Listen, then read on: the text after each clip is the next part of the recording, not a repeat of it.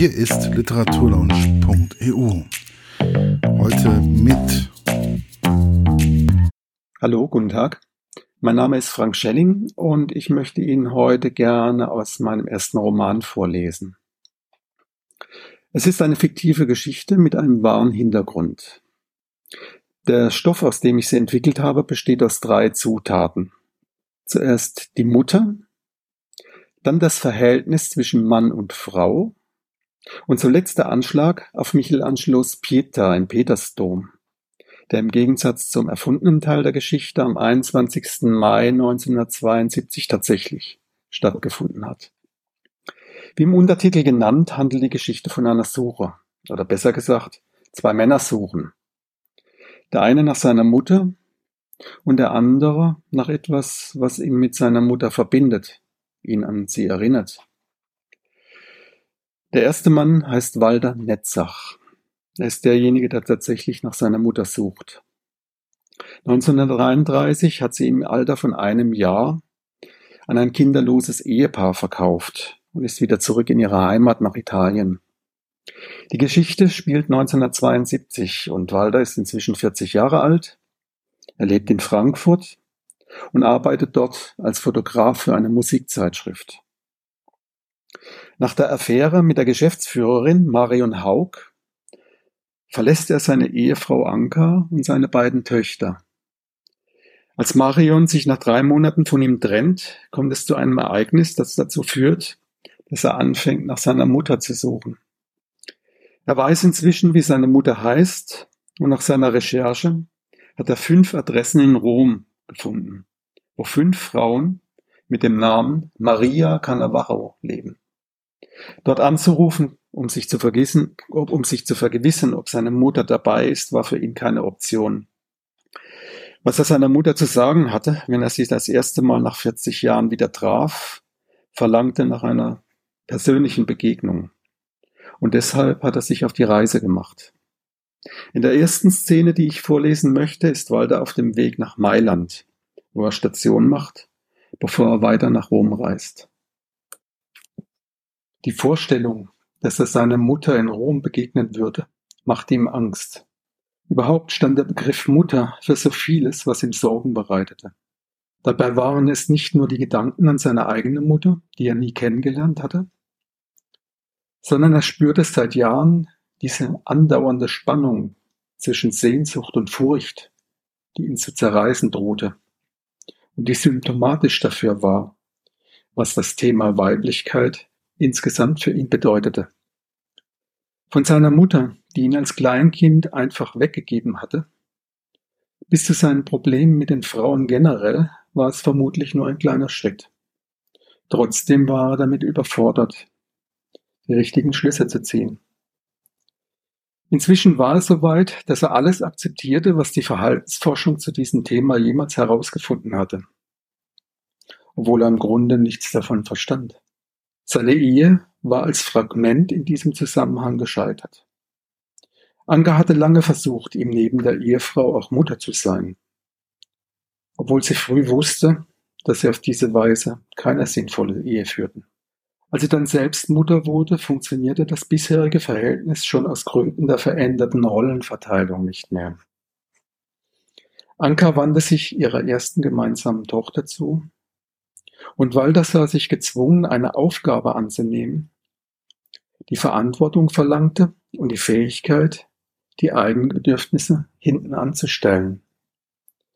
Heute gestand er sich ein, dass es ihm nie gelungen war, seine Sehnsucht unter Kontrolle zu bekommen. Er litt unter Ankas mangelnder Zuwendung und interpretierte ihr Verhalten zudem noch falsch. Denn es war nicht so, dass Anka Walter nach Julias Geburt plötzlich weniger mochte als bisher. Aber als ihr bewusst wurde, wie wenig sie von ihm zurückbekam und mit ihren eigenen Wünschen und Sorgen alleine bleiben würde, da spürte sie plötzlich eine Distanz zu ihm, die im Laufe der Jahre immer größer wurde.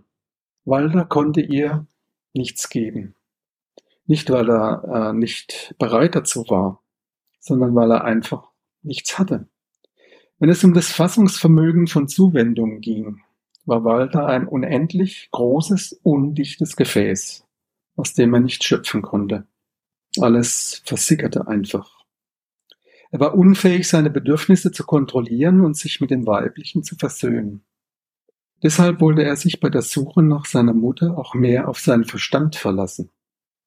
Was ihm zwar nicht immer gelang, aber immerhin war er auf die Romreise besser vorbereitet als auf die vorhergehenden Reisen nach Padua und Modena.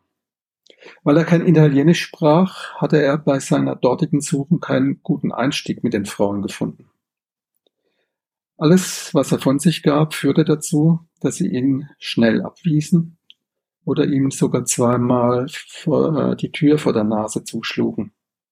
Marion kam dann auf die Idee, einen kurzen Brief zu formulieren. Worte, die die vermeintlichen Mütter anrühren und hilfsbereit machen sollten. Sie kannte einen Dolmetscher, der fast pleite war.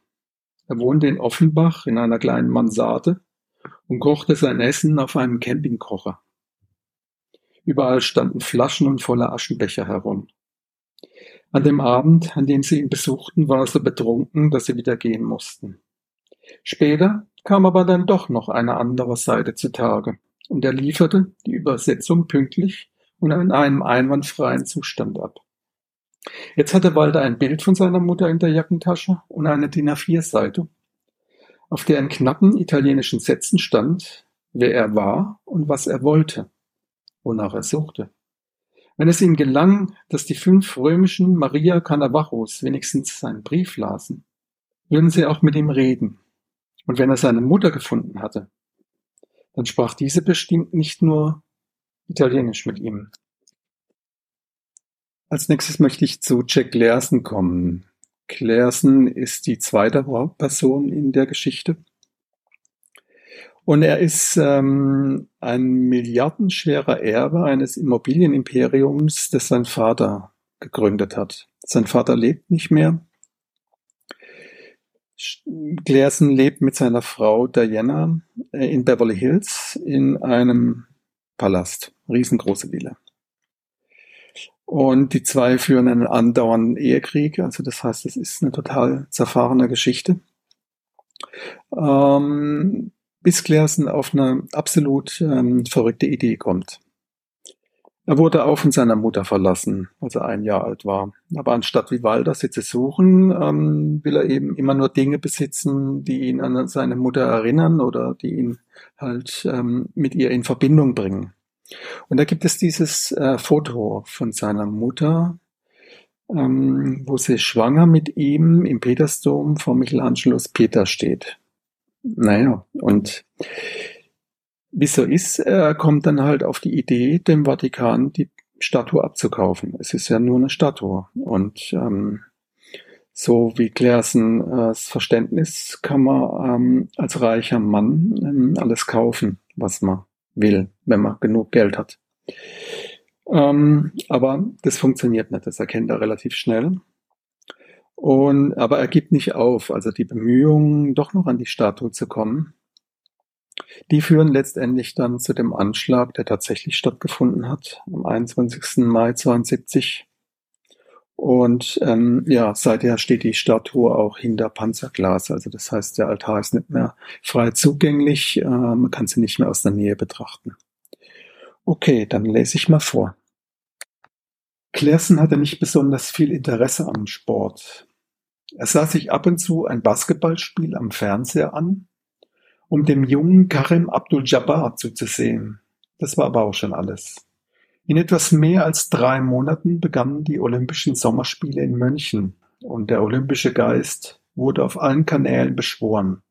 Vor vier Jahren in Mexiko gelang einem Mann eine Revolution im Hochsprung, nämlich der Flossbury Flop, bei dem der Hochspringer die Latte rücklings übersprang.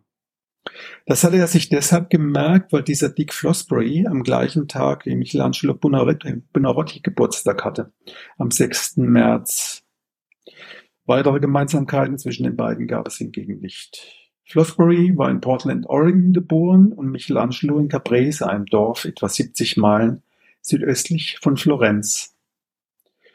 1913 fügte man dem Ortsnamen den Namen Michelangelo bei, wurde um der Welt zu zeigen, dass man nicht bloß ein kleines Nest in der toskanischen Provinz war, sondern etwas vorzuweisen hatte.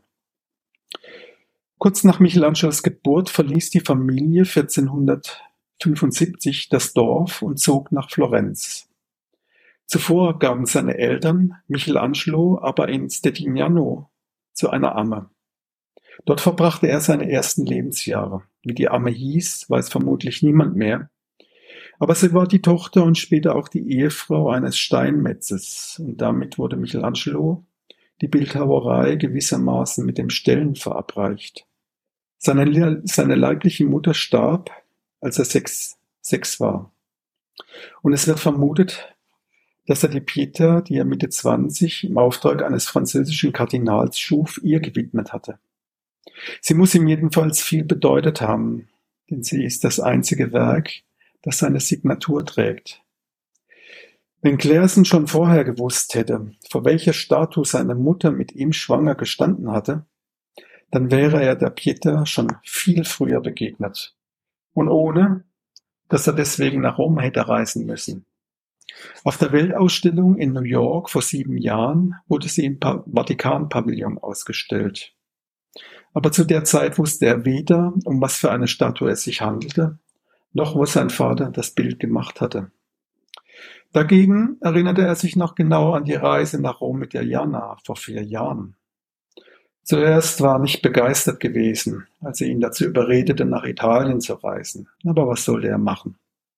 Sie leitete als Kunsthistorikerin der UCLA am Stadtrand von Gela auf Sizilien eine Grabung und wollte mit ihm unbedingt einen Abstecher nach Rom machen.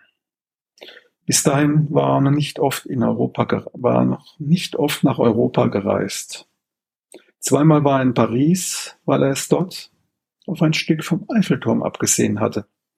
Inzwischen lag die Sache mit dem Stahlträger aus dem Eiffelturm, an den sich seine Mutter angelehnt hatte, sechs Jahre zurück. Und weil die Sache damals schiefgelaufen war, wollte sich Claersen auch nicht mehr daran erinnern. An den Morgen hingegen, an dem Diana beschloss, gemeinsam mit ihm den Petersdom zu besuchen, erinnerte er sich noch sehr genau.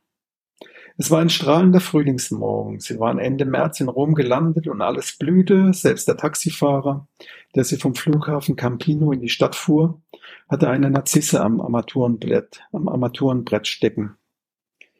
Diana wollte sogar auf das Frühstück verzichten, um Zeit zu sparen, was Claersen aber verhindern konnte. Sie hatten am Abend zuvor die Verlobung gefeiert und nach einem Opernbesuch und einem opulenten Essen saßen sie im Hotel noch an der Bar, um den Abend bei einem Drink ausklingen zu lassen.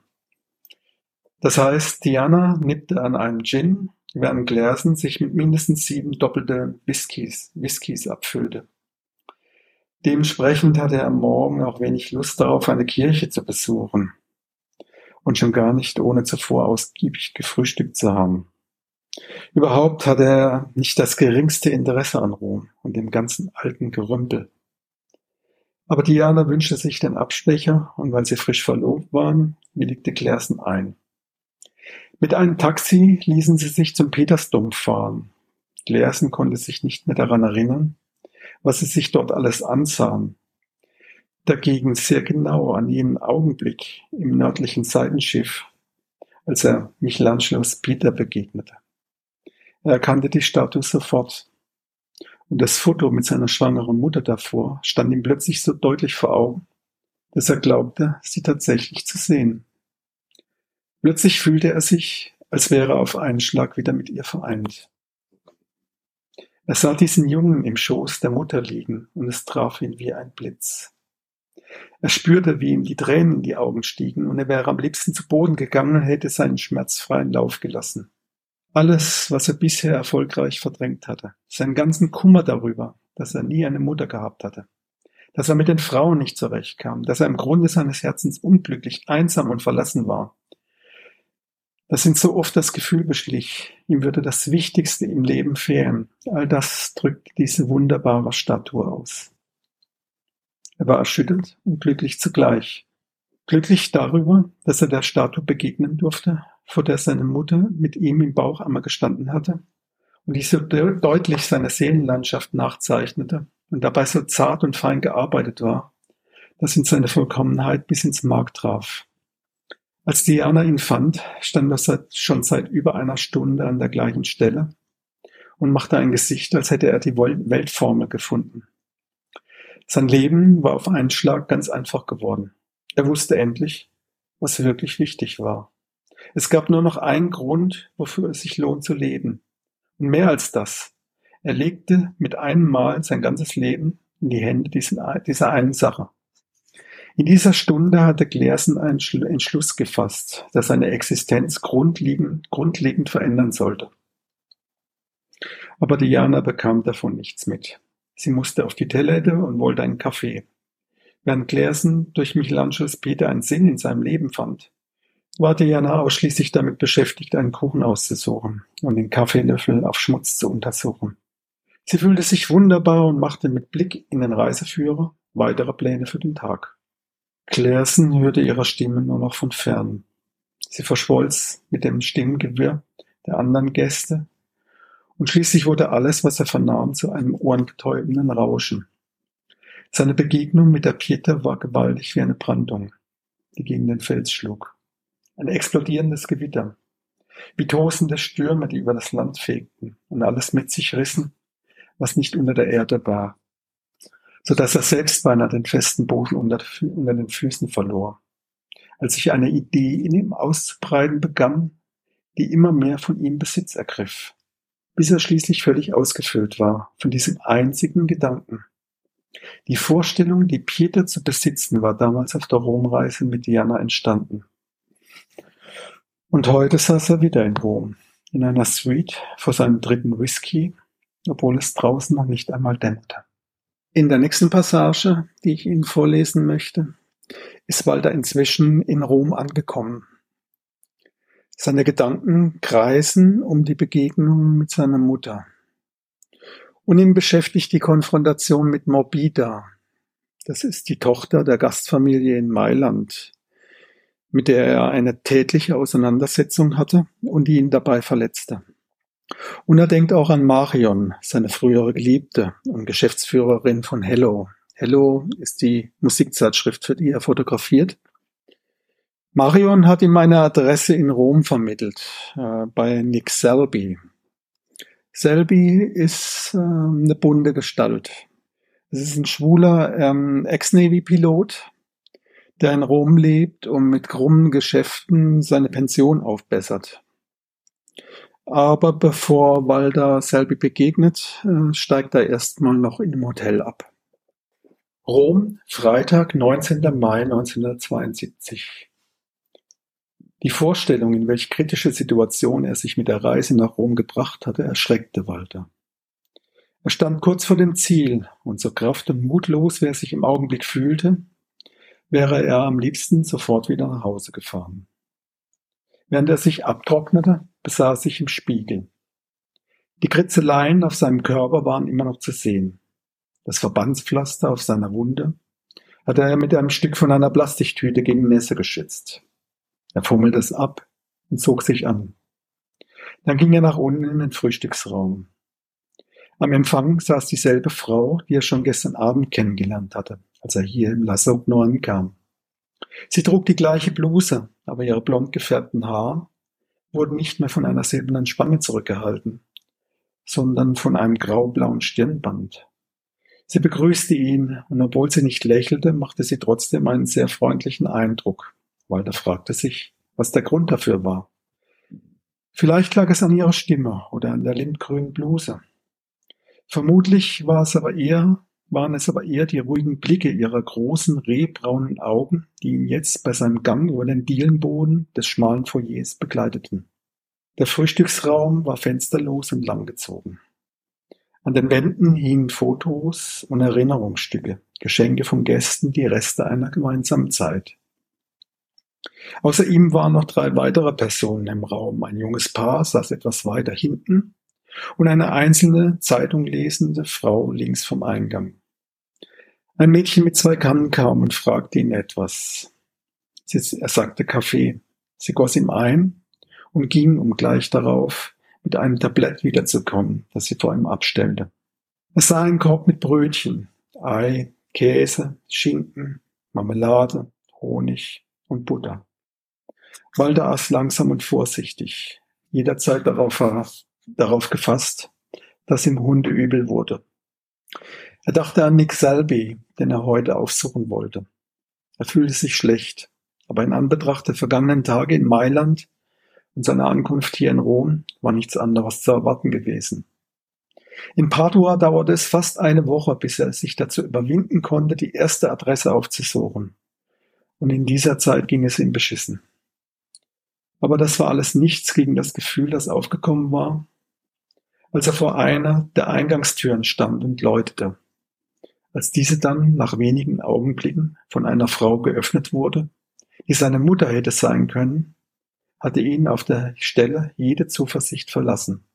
Er hatte nicht nur Angst, sondern man konnte es sogar Panik nennen. Aber er musste völlig gelassen und freundlich bleiben, um nicht im Vorfeld Misstrauen zu provozieren. Die Furcht, seine Mutter könnte ihm die Tür vor der Nase zuschlagen, bevor er sich zu erkennen gegeben hatte, zwang ihn zur Ruhe. Innerhalb von Sekunden konnte entweder ein Riesentheater mit Tränen und sich um den Hals fallen losbrechen oder, wie letztlich auch gesehen, geschehen, es blieb bei ratlosen Gesichtern. Es waren drei Frauen mit dem Namen Maria Cannavaro, die er in Padua und Modena aufgesucht hatte. Und keine war von, seinen Anliegen, von seinem Anliegen besonders angetan, so dass sie sich dementsprechend ablehnend benahm. Nach der letzten Begegnung musste er sich übergeben und war eine Woche lang bettlägerig gewesen. Weil Marion keine Ahnung hatte, was Walter auf seinen Reisen nach Italien tatsächlich unternahm, wunderte sie sich, wunderte sie sich natürlich, weshalb er jedes Mal krank aus seinem Urlaub zurückkam. Die Reise nach Rom würde diesbezüglich die letzte sein, denn weitere Anhaltspunkte, wo seine Mutter hätte sein können, gab es nicht. Die Suche nach seiner Mutter war in Rom endgültig zu Ende. Und wenn er todkrank in Frankfurt ankam, wusste Marion diesmal wenigstens warum. Natürlich wünschte sie ihm, dass er seine Mutter irgendwann fand. Andererseits fragte sie sich, was es ihm brachte, wenn er ihr tatsächlich begegnete. Was würde sich ändern, wenn er wusste, dass seine Mutter in Rom lebte? Die beiden müssten sich schon miteinander beschäftigen, wenn die Begegnung einen Effekt haben sollte. Und das war vermutlich Marions größte Sorge, dass Walter sich nur noch um seine Mutter kümmerte und seinen Job bei Hello kündigte. Zwar gab es Fotografen genug und gerade nach dem letzten verpatzten Shooting war Marion ohnehin geneigt gewesen, sich nach Alternativen zu Walter umzusehen. Aber sie hatte es bald schon wieder aufgegeben, denn die Arbeit war schließlich nur ein Aspekt ihrer Beziehung. Sie wusste tatsächlich nicht, wie sie ohne Walter klarkommen sollte. Er war der Einzige, dem sie alles, was sie beschäftigte, nervte, traurig machte oder an was sie beinahe verzweifelte erzählen konnte und der sich immer alles geduldig anhörte und fast jederzeit verfügbar war. Auch wenn es ihr nach all dem, was zwischen ihnen vorgefallen war, niemals mehr möglich sein würde, mit Walter eine Liebesbeziehung zu führen, was sie manchmal bedauerte, aber niemals anzweifelte, so war Walter doch der einzige Mensch in ihrem Leben, den sie sich bedenkenlos offenbaren konnte. Er war der Fels in ihrem manchmal gewaltigen Redestrom, ohne dass er jemals auch nur den Ansatz gemacht hätte, sie abzuwimmeln. Es war offensichtlich, dass Marion Walter brauchte. Deshalb hoffte sie auch inständig, dass er seine Mutter in Rom nicht fand, sondern ergebnislos, traurig und pflegebedürftig nach Frankfurt zurückkam. Dafür war sie bereit, und sie würde sich um ihn bemühen, bis er wieder kräftig genug war, um seine Arbeit zu machen und ihre persönlichen Anforderungen nachzukommen. Das war ihre Hoffnung. Hm, dabei wusste sie ebenso wenig wie Walter und alle anderen, was demnächst in Rom passieren sollte. Noch niemand wusste etwas. Die gesamte Welt war noch ahnungslos. Selbst diejenigen, die an dem Ereignis unmittelbar beteiligt waren, hatten zu diesem Zeitpunkt nicht den blassesten Schimmer, was sich da zusammenbraute. Zuletzt möchte ich noch mal was von Jack Learson vorlesen.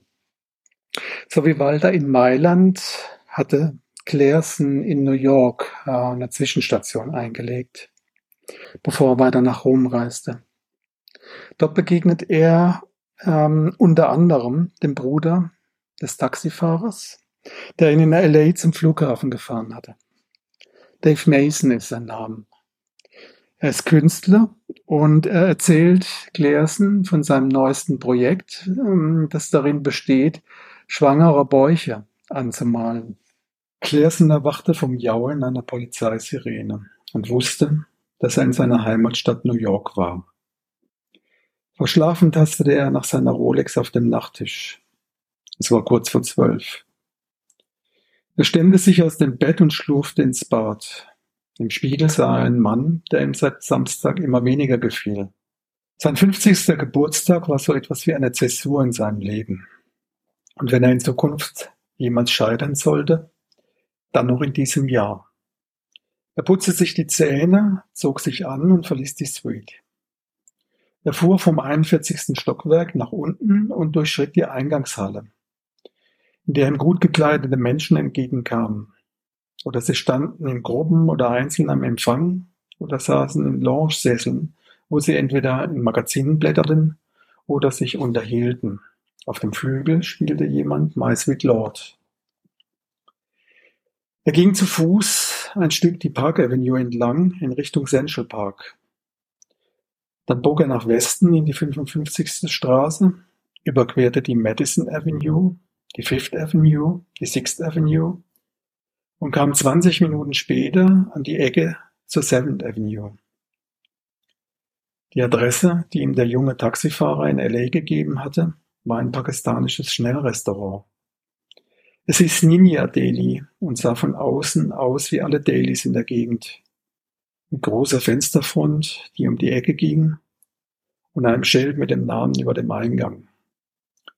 Gerson ging hinein und setzte sich an einen Fensterplatz. Nach einer Weile kam ein Servicemädchen mit einer Kanne Kaffee und einer Tasse.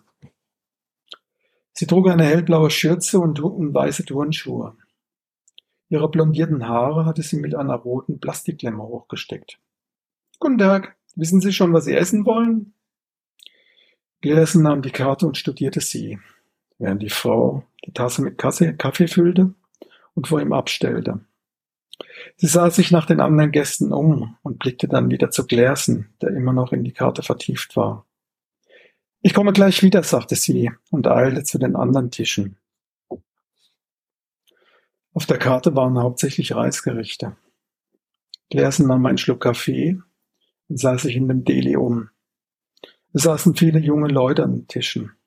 An den Wänden hingen ein paar Tuschezeichnungen, hauptsächlich Landschaften und Highways. Ein dicker Kerl mit Schirm, Schirmmütze saß an der Kasse und Glersen beobachtete ihn, weil er die ganze Zeit ein mürrisches Gesicht machte und sich wie in Zeitlupe bewegte. Als das Servicemädchen wieder an seinen Tisch kam, hatte sie ein Tablett mit schmutzigem Geschirr in den Händen. Haben Sie sich schon entschieden? Bringen Sie mir das American Frühstück Big Size. Die Marmelade können Sie weglassen. Okay. Sie drehte sich um und eilte an den Tischen vorbei zur Theke. Ein dunkelhäutiger Mann mit einer Wollmütze betrat das Restaurant und steuerte entschlossen auf die Kasse zu. Er sprach den dicken Weißen an und Claerson hatte den Eindruck, dass sich zwischen den beiden ein Streit entwickelte, wobei der Mann mit der Wollmütze versuchte, den Dicken von seinem Platz an der Kasse zu verdrängen. Dann kam ein kleiner Mann mit Brille dazu, dem Aussehen nach war es der Besitzer. Sein Anzug sah abgetragen aus und er hinkte. Er nahm den Mann mit der Wollmütze zur Seite, sie setzten sich an einen Tisch und er redete auf ihn ein. Dann stand er plötzlich auf und verschwand in einem Nebenraum. Der Mann mit der Wollmütze machte ein verkniffenes Gesicht und zündete sich eine Zigarette an. Nach einer Weile kam der Mann mit dem Anzug und einem Umschlag zurück und legte ihn vor dem anderen auf den Tisch. Er redete jetzt, ohne sich wieder zu setzen, und der Dunkelhäutige rauchte und schwieg. Das Servicemädchen brachte das Frühstück, stellte das Tablett vor Gläsern auf den Tisch und füllte seine Tasse mit Kaffee auf. Arbeitet bei Ihnen ein Mann aus L.A.? fragte Glersen, während er das Besteck aus der Papierserviette wickelte. Das Servicemädchen sah ihn an, sagte aber nichts. Als Grafiker oder Maler oder sowas. Sie meinen Dave. Ist er hier? Das Servicemädchen deutet zu dem Tisch, an dem der Anzugmann immer noch auf den Mann mit der Wollmütze einredete. Der unterhält sich gerade mit Mr. Ninja. Was wollen Sie denn von ihm? Ich wollte ihm nur guten Tag sagen. Ein junger Bursche rief nach Kaffee und das Servicemädchen gab ihm ein Zeichen, das sie verstanden hatte. Nein, Verwandter können Sie nicht sein. Ich habe seinen Bruder kennengelernt, sagte Glersen und aß eine Gabel Rührei. Gut, ich sage es ihm, aber ich weiß wirklich nicht, ob er heute Lust hat, sich mit Ihnen zu unterhalten. Es scheint nicht sein Tag zu sein. Der Anzugmann hatte inzwischen seine Arme vor der Brust verschränkt und schwieg mit grimmigem Gesicht, während Dave anscheinend versuchte, ihm etwas zu erklären. Das Servicemädchen ging und füllte die Taschen, Tassen an den Tischen. Dann ging sie zur Theke und nahm drei Salatteller und eine Cola entgegen, die sie an einen Tisch brachte, in dem vier junge Frauen saßen, die alle die gleiche FedEx-Uniform trugen. Classen ließ sich das Frühstück schmecken und sah dabei aus dem Fenster. Er trank gerade einen Schluck Kaffee, da sah er im Augenwinkel, dass jemand an seinen Tisch kam. Sie wollen mich sprechen? Dave stand vor ihm und seine ganze Erscheinung signalisierte Widerwillen sich länger als unbedingt nötig von einem Unbekannten aufhalten zu lassen. Wollen Sie sich nicht setzen? fragte Glersen, wies auf den freien Stuhl vor ihm. Nein, danke, ich möchte hier so schnell wie möglich verschwinden, also was gibt es? Ich soll Sie von Ihrem Bruder, Bruder grüßen. Daves Gesicht hellte sich auf. Er hat mich zum Flughafen gefahren und dabei schwindlig geredet. Dave lachte und schüttelte den Kopf. Der kleine Bobby. Wollen Sie sich nicht doch setzen? Daves Gesicht verdunkelte sich augenblicklich wieder. Nein, ganz bestimmt nicht. Aber ich kann draußen auf Sie warten, bis Sie fertig sind. Hat er Sie rausgeschmissen? Daisy sah sich nach Mr. Ninja um, der aber nirgends zu sehen war. Woher wissen Sie das? Naja, ich dachte es mir. Gersen stand auf, nahm noch einen Schluck Kaffee im Stehen. Sie gingen beide zur Kasse und Gersen bezahlte das Frühstück bei dem dicken Weißen der Dave einen trotzigen Blick zuwarf. Dann gingen sie nach draußen. Haben Sie Zeit für einen Drink? fragte Claerson, während sie die Seventh Avenue hinuntergingen. Sie betraten eine Bar in der 45. Straße. Es war ein dunkler, schmaler Raum mit einer breiten Holztheke und einer Reihe Tische. Sie waren die einzigen Gäste und der Barkeeper war dabei, den Zapfhahn zu reinigen. Als er auf den Hockern Platz nahm, trocknete er sich die Hände an der Schürze ab. Glersen bestellte Whisky und Dave nahm seine Wollmütze ab. Bobby will unbedingt hierher kommen. Aber ich sagte ihm, er soll in LA bleiben. Wer hier nachts Taxi fahr, fährt, muss trocken hinter den Ohren sein. Er hält große Stücke auf sie. Daves Gesicht verdunkelte sich wieder. Naja, das sollte er besser nicht tun. Er sagt, sie wären Grafiker. Ja, ich dachte, ich könnte hier was reißen, aber bisher habe ich noch keinen Fuß in einer Galerie bekommen. Die Bilder in dem Deli, sind, es von, sind die von Ihnen? Dave rührte mit dem Finger in seinen Drink. Ja, aber ich mache inzwischen andere Sachen. Mohammed hat mir Geld dafür gegeben. Dann, dafür hat er die Zeichnung bekommen. Warum hat er sie rausgeschmissen? Dave zündete sich eine Zigarette an und blies den Rauch zur Decke. Ich war zwei Wochen abgetaucht, aber eigentlich ist es wegen Shahin, seiner Tochter. Claerson konnte sich ein Grinsen nicht verkneifen. Dann trank er von seinem Whisky und sah Dave an. Verstehe, sagte er und dachte, dass es immer die gleichen Gründe waren, weswegen es zwischen Männern zum Krach kam. Es ist nicht so, wie sie denken, sagte Dave. Auch das kannte Claerson schon. Es war natürlich immer an, etwas anderes, obwohl es im Grunde auf das Gleiche hinauslief. Tatsächlich, da war nichts, sagte Dave und sah sich in der Bar um. Jedenfalls nicht das, was alle denken. Er drückte seine Zigarette aus und steckte sich gleich darauf eine neue an. Die Sache war aus künstlerischer Sicht absolut professionell. Und trotzdem dreht jetzt die ganze Familie durch.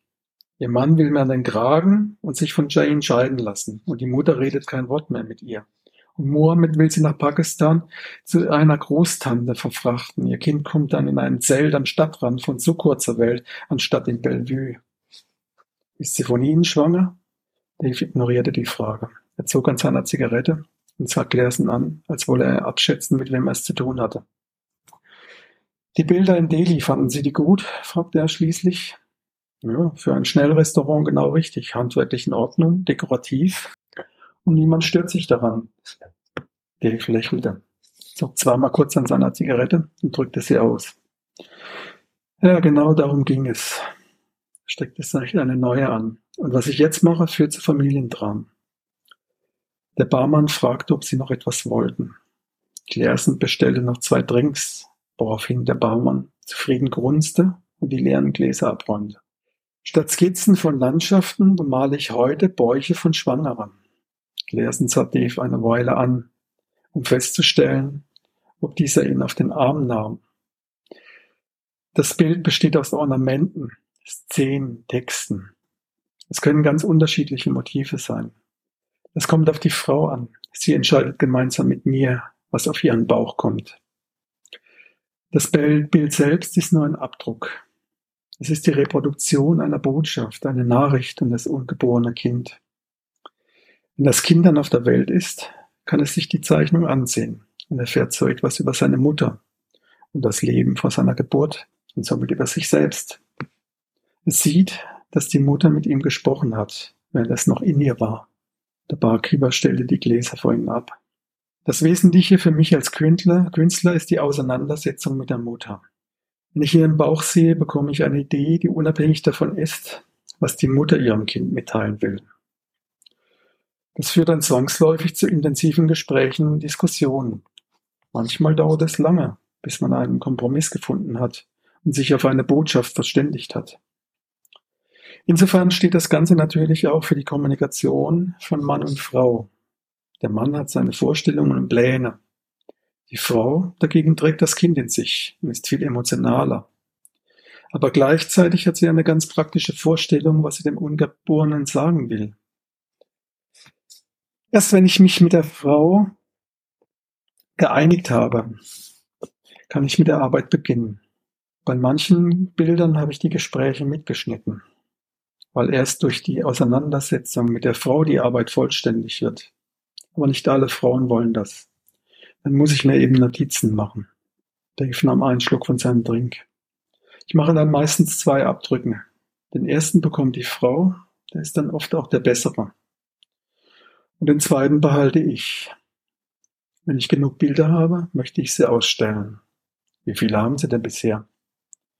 Shaheen war die neunte Frau. Sie war die erste Ausländerin. Vor ihr hatte ich nur Amerikanerinnen. Aber ich kann keine Ausstellung nur mit amerikanischen Bäuchen machen. Claersen rieb sich die Augen und atmete hörbar aus.